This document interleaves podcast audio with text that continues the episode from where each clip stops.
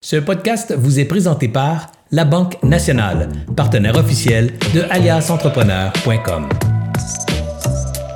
Bonjour tout le monde, ici Anthony de chez Alias Entrepreneur pour une autre découverte pour entrepreneurs. Aujourd'hui, on va parler de publicité en ligne avec mon bon ami Antoine Gagné. J'ai tellement de questions pour lui parce que c'est une machine de publicité en ligne et non seulement de Facebook. Il y a vraiment une bonne compréhension de la publicité complète qui se fait en ligne. Puis j'ai tellement de questions aujourd'hui, on va démystifier plusieurs sujets sur euh, la publicité en ligne. Avant de commencer, j'aimerais ça vous le présenter pour ceux qui ne le connaissent pas. C'est un entrepreneur dans l'âme depuis son jeune jeune âge, Antoine a développé son expertise en médias sociaux qu'il a finalement transformé en entreprise. Aujourd'hui, il pilote pas une, pas deux, pas trois, mais bien quatre entreprises, dont Pure Commerce, une agence qui se spécialise dans la croissance de boutiques en ligne. Sans oublier qu'il anime trois podcasts, soit Hyper Croissance, Social Selling et Commerce Elite. Euh, j'écoute religieusement ces trois podcasts-là. Ils m'accompagnent régulièrement pendant mon temps de travail.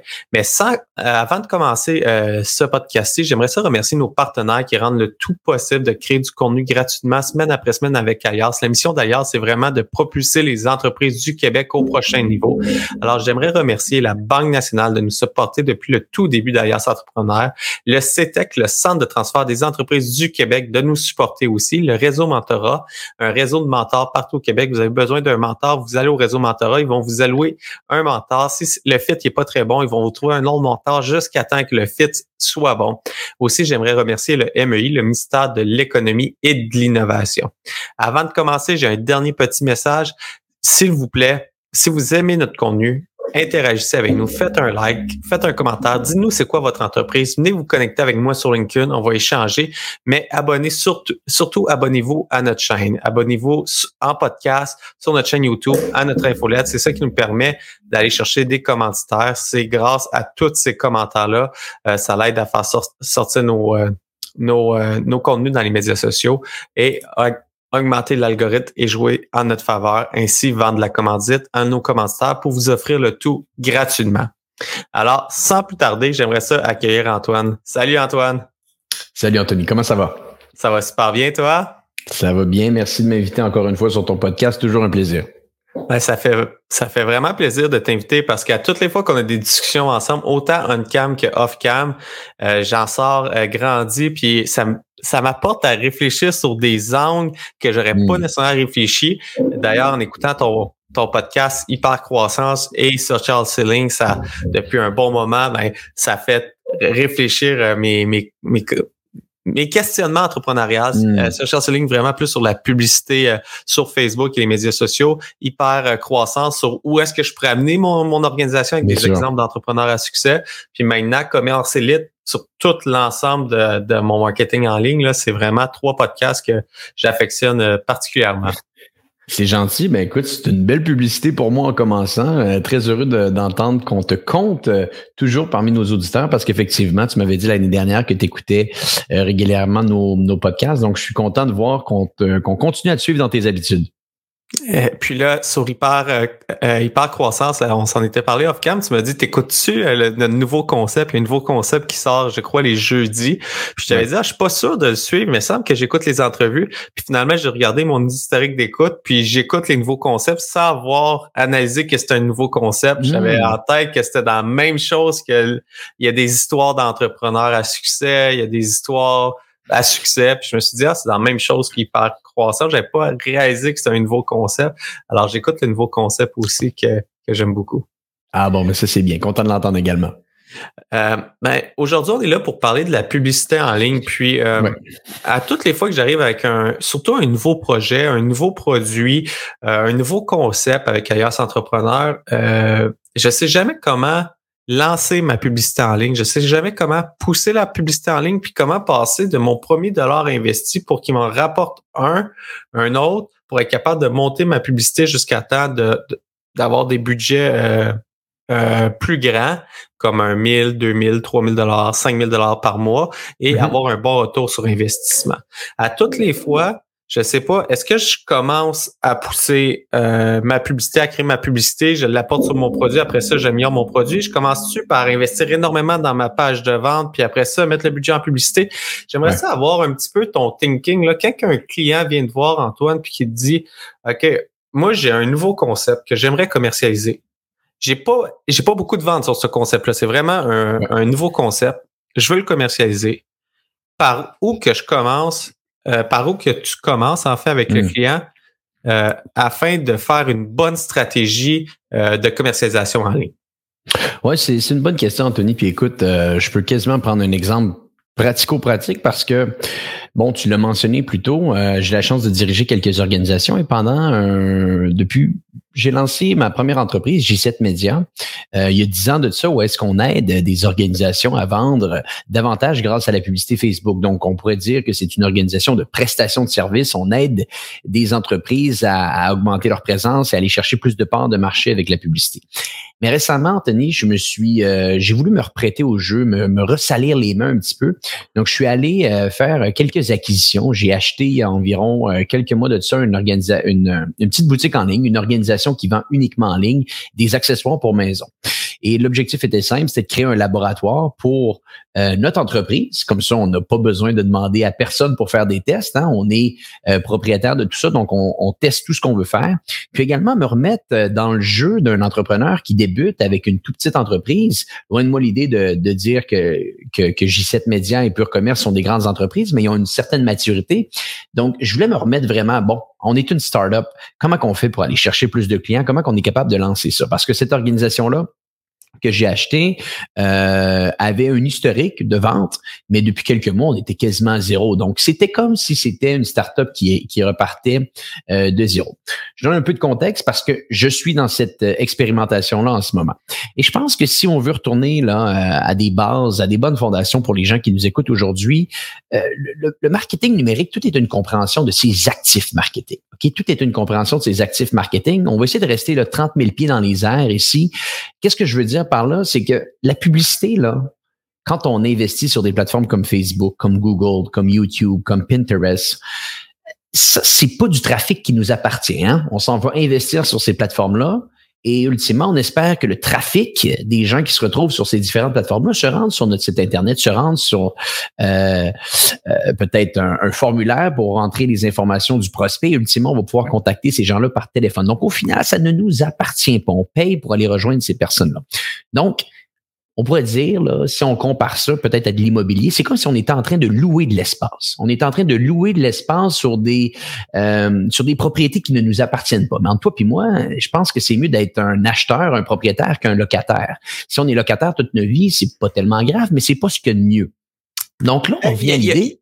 Il y a des philosophies par rapport à, surtout à la location en immobilier, mais on peut bâtir une stratégie complète sur la location. Alors, si notre coût d'acquisition reste toujours bon, on peut bâtir une stratégie complète sur la, location, surtout dans des entreprises que je crois que c'est un, un, achat unique puis que la répétition de la clientèle est faible. Je pense que ça peut être une bonne idée de rester dans la location, mais c'est super euh, important de, démystifier les deux entre la location et les actifs ben qui appartiennent. Puis on a un super de bon podcast là-dessus, Antoine. J'ai fait un podcast avec Nicolas Roy, euh, que lui, euh, il anime le podcast commerce électronique et actifs numériques. Puis on a vraiment démystifié c'était quoi un actif numérique. Alors pour ceux qui se hmm. posent la question, on n'ira pas trop en détail là-dessus parce qu'on pourrait en parler vraiment longtemps. On en a parlé pendant 30 minutes avec Nicolas Roy à ce sujet. Mais c'est vraiment important dans la stratégie, je crois, de démystifier euh, la location puis de l'actif. Puis j'aimerais ça pousser la parenthèse un petit peu plus loin, puis euh, sur aussi de pas pousser le avoir un abonné parce qu'un abonné sur les médias sociaux, ça reste une location. L'actif t'appartient ben pas. Exactement. puis je laisse continuer. Ouais, ben écoute, je pense que c'est bien que tu aies eu une discussion avec un, un, des, de, tes, de tes partenaires là-dessus, parce qu'effectivement, c'est, on, on, peut bâtir des organisations à 100% sur des, des actifs qui ne nous appartiennent pas. Donc, on investit et euh, ultimement, on génère une transaction. Mais la majeure partie des entreprises, on est capable d'avoir des achats subséquents. On est, on est capable de vendre d'autres choses ou même on peut devenir un affilié pour d'autres organisations. Ça, c'est juste important de le comprendre. Donc, ça, c'est important. Si on a une entreprise et qu'on investit sur les différentes plateformes qu'on a dit un petit peu euh, plus tôt, ben, ça ne nous appartient pas. Donc, qu'est-ce qui nous appartient? à la fin de la journée, il y en a des actifs numériques qui nous appartiennent et lui qui me vient en tête le plus souvent possible, c'est la liste. C'est la liste email, donc bâtir sa liste email à travers le temps, ça, ça nous appartient. On n'a pas besoin de payer pour ça. Je dis ça pourquoi? Parce que quand on se lance dans de la publicité, on peut essayer de faire des ventes, et essayons de faire des ventes. Mais si ça fonctionne pas, essayons de construire la liste. Essayons de construire la liste. Et je te dis ça pourquoi? Parce que présentement, avec l'organisation que j'ai fait l'acquisition il y a quelques temps de ça, c'est la mentalité qu'on a. La mentalité que je donne à mon équipe dans l'investissement média présentement, c'est investir le plus d'argent possible en publicité tant aussi longtemps qu'on fait des retours de 1 sur 1. C'est-à-dire que chaque dollar investi, on est capable de remettre un dollar dans nos poches. Pourquoi? Parce qu'on veut bâtir une liste de clients. On veut bâtir poser une, question. Une question à ce niveau-là pour juste bien démystifier le 1 pour 1. Là. Euh, mm-hmm. quand tu parles de chaque dollar investi, c'est un dollar dans tes poches. Alors, c'est un dollar de profit sur tes ventes. Alors, si ton item te coûte 2 dollars, euh, ça te coûte un dollar à aller chercher, il faut que tu vendes un, item à 2 dollars pour recevoir le 1 dollar dans tes poches. En gros, c'est si j'investis 10 000 dollars euh, en publicité, j'essaie de remettre 10 000 dollars dans mes poches pour être on, dit ça à l'équilibre, le break-even point. Donc, en gros, on cherche même pas la profitabilité. Ici, ce qu'on cherche, c'est l'acquisition de clients. Ça, c'est l'acquisition de clients. Et nous, ça, c'est notre vision pour repartir une entreprise. Et c'est tout petit, l'organisation qu'on a acheté, Anthony. Là. On fait 10, 12 000 dollars de vente par mois en ce moment. OK? C'est pour te dire. Donc, c'est tout petit, là, comme organisation. Donc, on, on, investit, on, on va chercher des listes de clients. Parce que ça, je pense que c'est la chose la plus importante quand tu débutes bâtir tes listes, bâtir tes actifs marketing. Parce que si tu le bâtis bien, d'ici un, deux ou trois ans, tous ces gens-là que tu vas avoir été capable d'aller acheter, d'aller chercher plutôt, mais là, on pourra peut-être en reparler plus tard, tu vas être capable de les monétiser de manière différente. Donc, on commence ayez cette vision-là en tête, segmenter ses actifs de location, ses actifs où est-ce qu'on est propriétaire, bâtir des listes et utiliser la publicité pour bâtir ces listes de clients et ces listes peut-être de gens qui sont abonnés sur vos infolettres. Dans ces listes-là, euh, je suis curieux d'avoir ton thinking parce que là, on parle d'aller chercher des, adresses courriels pour l'infolette, mais de plus en plus, de, plus en plus, on entend parler beaucoup du SMS marketing. Alors, as-tu commencé euh, naturellement à lui demander les, les, numéros cellulaires en même temps pour pouvoir les réutiliser à quelques reprises ou tu restes encore vraiment plus à l'adresse courriel que tu demandes? Les deux sont importants. Les deux sont importants. Les deux, par contre, ont une valeur différente. Hein. C'est-à-dire que c'est plus facile pour un consommateur de donner son email que de donner son numéro de téléphone. Donc, si tu pars dans cette optique-là que tu vas absolument aller chercher un numéro de téléphone, ce que tu vas offrir, assumant ici que tu es, simplement en train de bâtir des listes, va devoir être un petit peu plus élevé. Ce que je vois qui fonctionne très, très bien en ce moment, c'est disons, je vais te donner un exemple. On va lancer une publicité sur les médias sociaux avec un objectif d'avoir une inscription à un webinaire. Les gens vont s'inscrire au webinaire en donnant leur nom et leur adresse email. Et on va avoir un petit bouton plus bas qui dit si vous nous donnez votre numéro de téléphone, on va vous donner ce cadeau de plus. Donc, de cette manière-là, on était capable de voir certains bons résultats. Ça te bâtit également des listes, des listes qui t'appartiennent. Donc, très fonctionnel le SMS, mais il faut savoir que ici, euh, ce que le consommateur vous donne a plus de valeur. Donc, ce que vous vous donnez en tant qu'entreprise doit avoir également plus de valeur. Dans le cas où est-ce que je te parle de l'organisation, on bâtit des listes ici, mais on bâtit des listes de clients.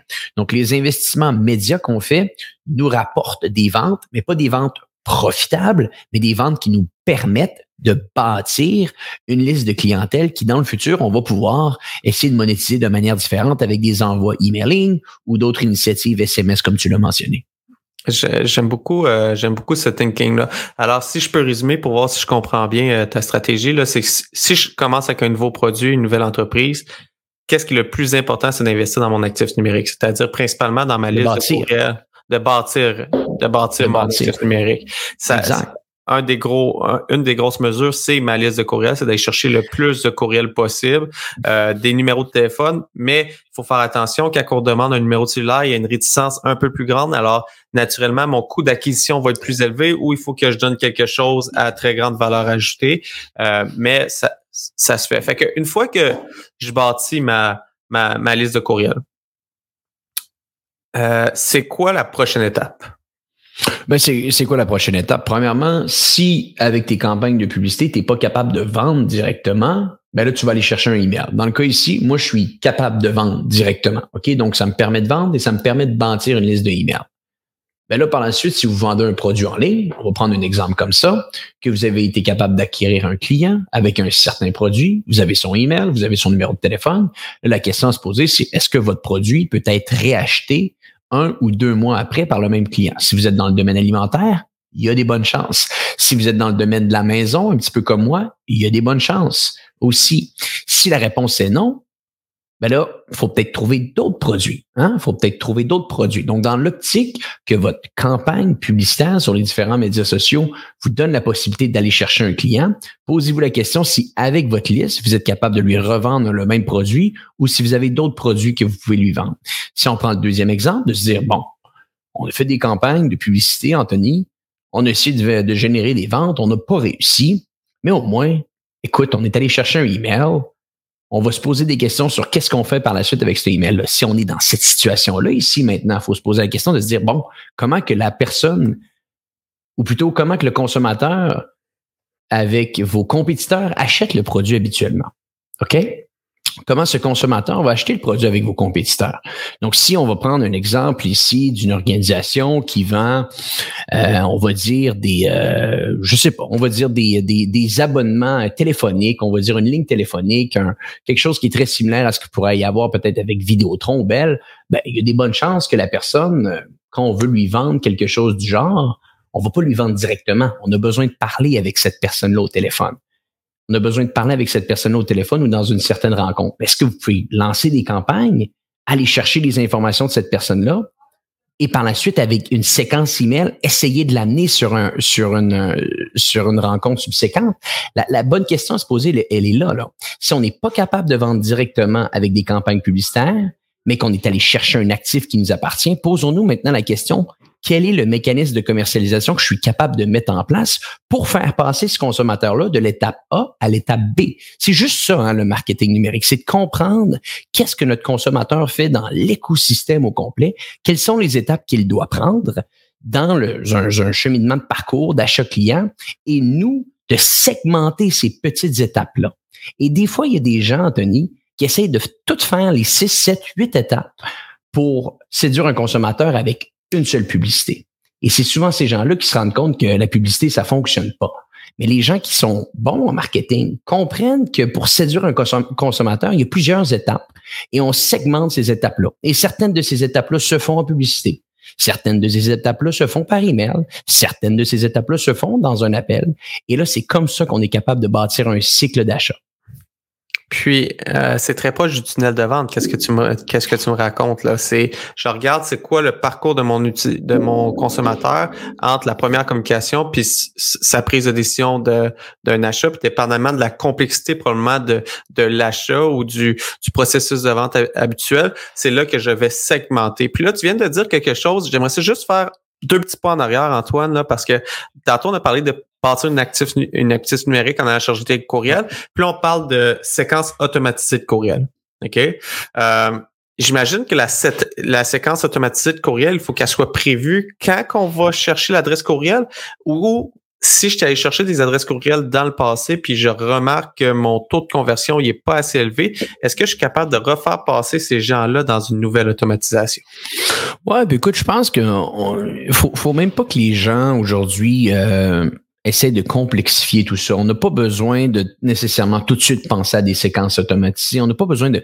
La question vraiment à se poser, c'est tu l'as très bien dit, quelles sont les étapes? Que notre client va avoir à passer avant d'acheter notre produit? Quelles sont les étapes sur Facebook? Quelles sont les étapes par email? Quelles sont les étapes au téléphone? Et ultimement, on bâtit ce schéma-là et on intègre des initiatives marketing dans chacune de ces étapes-là pour s'assurer que le processus soit le plus simple et euh, le plus intéressant pour notre consommateur. Et peut-être que dans ce processus-là, on va se rendre compte qu'on a besoin de mettre une séquence automatisée. Peut-être des fois qu'on va se rendre compte qu'on a besoin de faire un envoi email qui est ponctuel, qui est une seule fois. Je pense que les gens aujourd'hui doivent pas essayer de complexifier le parcours client. La meilleure chose, c'est littéralement de prendre un pas de recul et de se dire, Hey, si vous n'en avez pas encore de clients, regardez ce que vos compétiteurs font. C'est quoi le parcours d'achat qui se déroule avec un de mes compétiteurs? On le schématise, on comprend toutes les étapes et là, on commence à mettre des initiatives en place pour essayer de respecter chacune de ces étapes-là. Donc, pas besoin de trop complexifier ça, je dirais, avec des séquences automatisées parce que souvent, on ne doit pas automatiser quelque chose qui n'est pas encore bien compris et bien fait. On automatise quelque chose qui est bien compris, qui est bien fait et qu'on veut qu'il aille encore plus vite. Mais il ne faut pas automatiser quelque chose qui n'est pas encore construit. Ça, c'est une grosse erreur. J'aime beaucoup ce comparable-là. Puis vous avez un, épisode là-dessus sur Commerce Elite. Puis euh, ton, euh, ton parallèle est super bon. On commence avec le plus simple possible. C'est quoi le plus simple possible de mon processus euh, pour arriver à avoir une transaction? Par la suite, je peux analyser le processus, je peux voir où est-ce qu'ils sont les abandons, puis améliorer le processus avec le, le, temps. Alors, si je comprends bien, c'est de commencer avec le plus simple possible. J'analyse. Si j'en ai pas encore, je vais voir mes compétiteurs, je vais voir des produits similaires à moi dans d'autres marchés euh, des séquences que j'ai appréciées euh, aussi. Je peux m'inspirer de ça. Ben je le mets, j'en fais, je fais mon processus numéro un sans me casser trop la tête. Puis par la suite, je regarde où est-ce qu'ils sont les frictions. Quand que je parle au consommateur, ah, tu aimé ça, tu fais ci, tu fais ça, puis j'améliore, euh, j'améliore le processus. Puis encore une fois, dans, je crois que c'est toi qui mentionnais ça ou un de tes collègues, Antoine, mais ne pas hésiter d'appeler les clients qui ont acheté pourquoi vous avez fait l'achat? Exact. Non, mais c'est exactement ça, Anthony. C'est, on, est dans un monde maintenant où est-ce qu'on a, on a accès à beaucoup d'outils. Hein? On a accès à beaucoup d'outils, des outils d'automatisation, des outils, des outils qui, où est-ce que tout va être fait à notre place sans qu'on ait à faire, euh, sans qu'on ait à faire d'efforts. Je pense que c'est, c'est intéressant, mais pas tout de suite pas tout de suite. Hein. À, la fin de la journée, là, on est des, on est des consommateurs, toi puis moi, on est des acheteurs et on est des vendeurs comme tout le monde. Hein? Comment on achète nos produits, comment se passe une transaction? OK? Et beaucoup d'organisations, des fois, ne, prennent pas le temps d'analyser vraiment comment ça, ça se déroule et automatiquement, ils se disent, ah, c'est bon, je veux lancer, euh, euh, je veux lancer des publicités, je veux, bon. Puis nous, on, on en parlait un petit peu avant le podcast, on a créé un petit peu une structure, un framework qui nous donne la possibilité d'entourer toutes les étapes globalement qui se déroule dans un processus d'achat relié à de la publicité en ligne. Peut-être si tu me le permets, je vais l'expliquer un petit peu à notre audience. Nous, on appelle ça le pacto. Quand on regarde un compte publicitaire, Anthony, là, on a une fiche dans notre organisation. Les gens qui travaillent chez nous ont une fiche et regardent le compte de pub, le site web du client et analysent leur fiche du pacto. Le pacto, qu'est-ce que ça veut dire? C'est un acronyme très simple qui veut dire P pour paramétrage, A pour les audiences, C, c'est les créatifs publicitaires, T, c'est le tunnel de vente, ce que tu as mentionné un petit peu euh, plus tôt, et O, c'est l'offre. Cinq piliers, cinq choses à regarder. Et ça, habituellement, là, quand tu regardes ça dans ton organisation, quand tu regardes comment tes campagnes ont été paramétrées, quelles sont les audiences que tu vises avec tes initiatives publicitaires? Quels sont les créatifs que tu mets en ligne pour aller chercher les parts de marché? Quel est le tunnel de vente, le mécanisme de commercialisation que tu en places? Et au final, quelle est l'offre que tu fais à ton consommateur? Si tu analyses chacun de ces points-là dans un ordre précis, d'où l'idée du pacto, tu risques de trouver des petits soucis à quelques endroits. Et si tu fais des ajustements à chacun de ces endroits-là, tout en suivant cet ordre, hiérarchique, tu risques au, final d'améliorer tes campagnes. Et je pense que c'est ça qu'on doit se dire tout le temps, c'est de se dire comment notre client achète? Et par la suite, on essaie d'automatiser et d'amener des actions, mais pas avant. Ça, c'est une erreur. Puis, si on, on revient au pacto, euh, quand on le bâtit, c'est paramétrage, audience, euh, c'est euh, créatif. Créatif. Euh, T pour tunnel de vente et O pour l'offre. je le configure dans cet ordre-là. Mais quand il y a des problèmes avec mes campagnes, est-ce que je commence à l'inverse, je commence par modifier l'offre ou je recommence par modifier le paramétrage ou je modifie un peu n'importe où au travers de ça? C'est quoi ta, ta stratégie? je comprends quand j'ai le programme, mais si j'ai un problème. Ouais, ben c'est ça. Écoute, d'où l'idée du pacto. Donc, la première chose qu'on regarde toujours, c'est le paramétrage. Hein? Est-ce que nos campagnes sont bien paramétrées? On fait de la publicité sur Facebook. Est-ce que nos campagnes sont bien paramétrées? Est-ce qu'on a les bons objectifs? Est-ce qu'on a est-ce qu'on utilise les tactiques du moment? Hein? Ça, c'est ça, c'est très tactique. C'est pas très euh, orienté sur des fondamentaux de marketing. C'est ça, faut être dans dans le quotidien de la publicité sur Facebook ou sur les autres plateformes et bien suivre les, les nouveautés pour s'assurer que le paramétrage de nos, campagnes, le volet très technique, très tactique soit à jour. Par la suite, les audiences, ça va de soi. Encore une fois, il y a des aspects techniques et tactiques au niveau des audiences, mais on regarde nos audiences. Les créatifs, ben là, il faut être bon. Là, on commence à, être dans les fondamentaux du marketing. Un bon créatif publicitaire, comment qu'on va être capable de capter l'attention de notre consommateur? Un tunnel de vente, là, on rentre dans le très, très fondamental. Comment on est capable de bâtir euh, une séquence qui fait du sens pour séduire notre consommateur, peu importe le produit qu'on vend. Et bien entendu, l'offre, l'offre qui, à mon avis, est un des éléments les moins bien compris euh, dans le marketing en général. Très peu de gens sont capables de bien construire, de construire une bonne offre. C'est très difficile, euh, mais c'est bâtir une bonne offre, c'est le plus gros atout que vous pouvez avoir en marketing, selon moi, parce que c'est la chose, c'est la fondation de n'importe quelle campagne de publicité. Une bonne offre, c'est très compliqué à construire euh, et des gens sont capables de, prendre un concept très compliqué qui est la création d'une offre et en faire quelque chose d'excessivement simple à comprendre. Ça, c'est quasiment du génie des fois. Donc, c'est ces cinq points-là. On les regarde étape par étape. C'est de cette manière-là qu'on qu'on procède chez J7, chez Pure Commerce. Et euh, peut-être vous êtes capable de l'utiliser également votre, avec votre organisation et voir ce que ça fait pour vous. J'aime beaucoup ça. Puis j'aimerais juste ça qu'on clarifie un petit peu le côté de l'offre. Euh, toutes les étapes, c'est super bien expliqué, mais le côté de l'offre, est-ce qu'une offre, c'est un, rabais ou c'est notre offre complète de service? Ben, tu vois, c'est une tu vois, poser la question, c'est intéressant parce que c'est une des questions que tout le monde se pose. C'est quoi une offre? D'où l'idée que je te dis que c'est un des points les plus incompris du marketing en général. C'est que toi, même toi qui es dans le marketing, tu vois, tu te poses cette question-là, une offre. Et, moi aussi, je me pose des questions sur une offre parce qu'une offre, c'est il y, a, clairement des concepts que je vais pouvoir t'expliquer, mais il y a quand même des nuances sur plusieurs choses. Mais une offre, au final, c'est présenter un produit ou présenter un service d'une manière que le consommateur, quand il regarde le tout, serait fou de passer à côté. Ça, c'est ce qu'on appelle bâtir une offre irrésistible, Anthony. Tu regardes tout ça, puis tu dis, ben voyons donc, je peux pas passer à côté de ça. D'autant plus que l'offre va se terminer dans une dizaine de minutes. D'autant plus qu'il y a un maximum de 15 personnes qui peuvent y avoir accès. D'autant plus que tous ces bonus qui vont être intégrés à cette offre-là, tu vois, les trois points que je viens de te dire, c'est trois des points fondamentaux quand on construit une bonne offre. Est-ce que de l'urgence? Est-ce que l'offre va être disponible pour des années encore ou l'offre va être disponible jusqu'à ce soir, 18 heures? Ça, c'est un des éléments que beaucoup de gens oublient, mettre de l'urgence dans son offre. Puis la rareté. Oui, vas-y. Je trouve que l'urgence, tu viens de dire euh, quelque chose de très intéressant. Quand j'ai assisté à ton webinaire sur le pacto il y a quelques, quelques semaines ou quelques mois, euh, je me rappelle encore que j'ai manqué. Ma fille a, été malade le soir, puis ça terminait à minuit. Puis là, j'ai pas pu prendre l'offre, puis j'ai manqué l'offre, puis je me rappelle encore. Tu sais, c'est une offre euh, euh, irrésistible. C'est une offre que tu, dis, ah, j'aurais dû l'acheter. Puis pensez dans votre tête, j'aimerais juste ça que les gens réfléchissent à, c'est, c'est quand vous êtes allé en magasin, puis à un moment donné, vous avez vu quelque chose que vous êtes dit, vous avez hésité entre, ah, je l'achète ou je l'achète pas, puis vous l'avez pas acheté, puis vous avez regretté de pas l'acheter. Puis ça, c'est mm-hmm. une offre réussie. Ben oui, c'est une offre réussie. Puis là, tu as parlé d'urgence. Mais il y a aussi quelque chose, peut-être pour des gens qui nous écoutent aujourd'hui, qui sont dans le service, la rareté.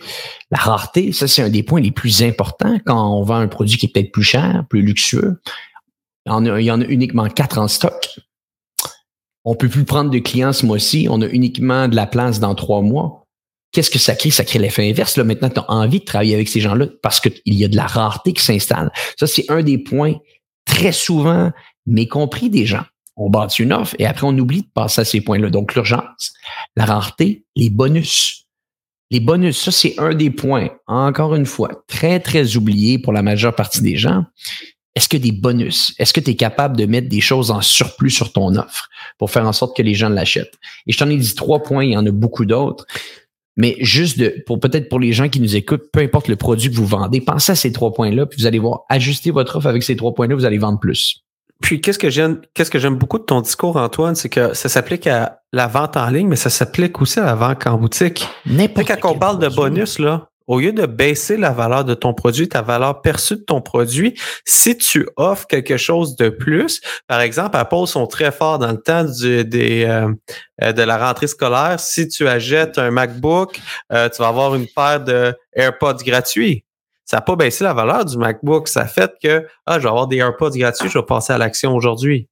Puis c'est c'est ça que le bonus vient vient à faire. Puis c'est important, je crois aussi de démystifier un peu le bonus parce que c'est facile de dire ah je vais donner un bonus euh, euh, qui est un petit peu bidon juste pour donner un bonus.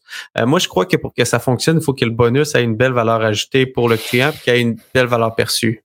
Oui, exactement. Il doit ce qu'on appelle euh, en anglais, c'est offer congruency. Donc, il doit avoir une congruence. Je ne sais pas si le terme est bon en français au niveau de notre offre. Donc, il doit, euh, il doit ajouter quelque chose, bien entendu, à l'offre. Mais tu vois, ça, c'est un des points que moi, dans la dernière année, je me suis, je me suis penché beaucoup. J'ai voulu, parce que les, les meilleurs marketeurs, c'est ceux qui comprennent. Ils sont capables de comprendre une bonne offre. Parce que si tu es capable de comprendre et de créer une bonne offre, et ça, c'est c'est encore une fois, c'est plus large parce qu'il y a beaucoup de rédaction, il y a de la persuasion que tu dois intégrer. Mais si tu es capable de comprendre une bonne offre, tu vas être capable de survivre à n'importe quel algorithme, changement d'algorithme qui va se dérouler dans le futur et dans le présent parce que c'est c'est le fondamental d'une transaction entre deux, entre deux personnes. Un consommateur, un vendeur et un acheteur, c'est, l'acheteur va acheter quelque chose qu'il considère irrésistible et il se considérerait stupide de ne pas l'acheter. À vous maintenant de présenter une offre en tant qu'organisation qui fait en sorte que vos clients vont être stupides de ne pas l'acheter. Si vous êtes capable de faire ça, vous avez euh, un, très bon un très bon outil dans votre sac à dos euh, pour pour les prochaines années. Ah, j'adore ça. Puis c'est, comme tu dis, c'est aussi vrai qu'un vendeur qui appelle, un si votre vendeur a l'offre la, plus irrésistible, ça va être facile à vendre. Puis pensez à vous, à vous comme entrepreneur. Là. Moi, je me rappelle quand, on avait travaillé l'offre de commandite d'ailleurs, surtout la, nouvelle, le nouveau plan de commandite que je présente, je, suis tellement confiant avec ce plan de commandite-là que les acquis que je présente aux entrepreneurs, que quand que je le présente, puis que je sais que l'organisation fait avec mon produit, que c'est exactement mon personnel organisation, me dis, s'il la jette pas, je comprends pas pourquoi qu'il la jette pas. Puis ça vient ultra facile à faire, à faire comme vente. là. C'est plus, une job de vendeur, c'est une job de présentateur, de conseil. Puis ça, la vente se fait, se fait, se fait tout ça. J'aime, j'aime beaucoup ça. J'aimerais juste ça qu'on, qu'on résume parce que ça va conclure le, podcast, Antoine. Mm-hmm. On a vraiment une belle base de où commencer avec un produit. Puis si on a un produit actuel puis on veut augmenter les ventes, je commence à investir dans mon actif numérique. Je commence à investir, ah ben à bâtir ma liste de courriels. Alors, comment que je... Plus rapidement. Le plus rapidement possible. Comment que je fais pour aller chercher le plus d'adresses de courriel possible? Puis j'aimerais ça euh, juste faire un parallèle sur le plus rapidement. Nous, on a commencé à Alias Entrepreneur il y a quatre ans et le coût d'acquisition d'une adresse courriel il y a quatre ans versus aujourd'hui est pas du tout le même. Il y a une grosse augmentation des, des, des coûts publicitaires dans une phase dans une espace-temps.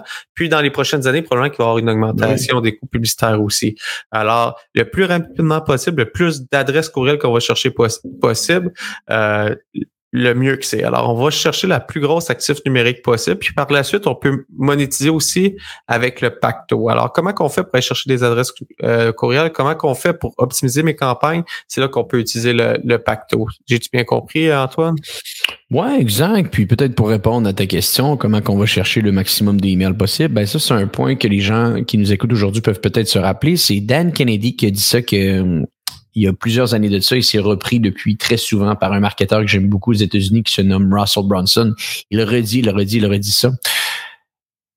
The person who's willing to pay the most to acquire a customer wins. Donc, l'entreprise ou la personne qui est prête à payer le plus cher pour aller chercher un client va gagner. Donc, et, ça, c'est un truc, ça m'a pris du temps, Anthony, avant de comprendre, là, parce que je me suis dit, ben voyons donc, en tant qu'organisation, on veut payer le moins cher possible pour aller chercher un client. Ben, au contraire, tu le dis, les coûts publicitaires vont tout le temps continuer à augmenter et la personne qui est capable de continuer à investir massivement, peu importe ce qui change au niveau des algorithmes, va être la personne qui va continuellement avoir plus de parts de marché que, le reste des gens. Hein. C'est la personne qui est prête à investir le plus. Et ça, c'est quelque chose qui m'a marqué parce que c'est quelque chose que maintenant j'utilise et que je fais continuellement avec euh, avec les différentes organisations qu'on qu'on dirige, c'est comment qu'on est prêt à payer le plus pour aller chercher un client. Comme ça, on est capable de toujours investir beaucoup plus que tous nos compétiteurs autour de nous. Ça, je pense que c'est un point qui est important à garder en tête. Maintenant, comment ça se met en pratique? Et là, ça revient un petit peu à ta question, comment qu'on bâtit des listes email? Ben, la première chose à vous poser quand vous lancez des campagnes numériques, assumant qu'elles sont bien paramétrées, essayez d'aller chercher un client. Essayez ne, tentez pas simplement d'aller chercher un email au départ. Essayez de faire une première transaction avec, avec vos clients. Bâtissez un actif numérique, comme tu l'as dit, mais bâtissez un actif numérique d'acheteur. Essayez de générer une première transaction avec vos clients. Ça, c'est quelque chose que je, je tente continuellement de faire, peu importe avec le produit que vous vendez. Vous faites de la prestation de service, Est-ce que vous serez capable peut-être de vendre une formation comme premier produit afin que les gens soient capables de rentrer dans votre écosystème et peut-être par la suite, vous allez être capable, avec l'actif que vous êtes en train de construire, de vendre des services subséquents. Vous êtes une organisation qui vend en ligne. Est-ce que vous avez un premier produit que vous pourriez vendre simplement pour faire rentrer les gens dans l'écosystème pour par la suite leur vendre d'autres produits dans votre boutique? Et ainsi de suite, et ainsi de suite, et ainsi de suite. Donc, première chose pour bâtir sa liste email, bâtir une liste de clients et quand vous allez chercher un client, vous avez un email. OK? Ça, je pense que c'est la chose la plus importante essayez dès le départ d'aller chercher des clients. Si c'est pas possible, on recule.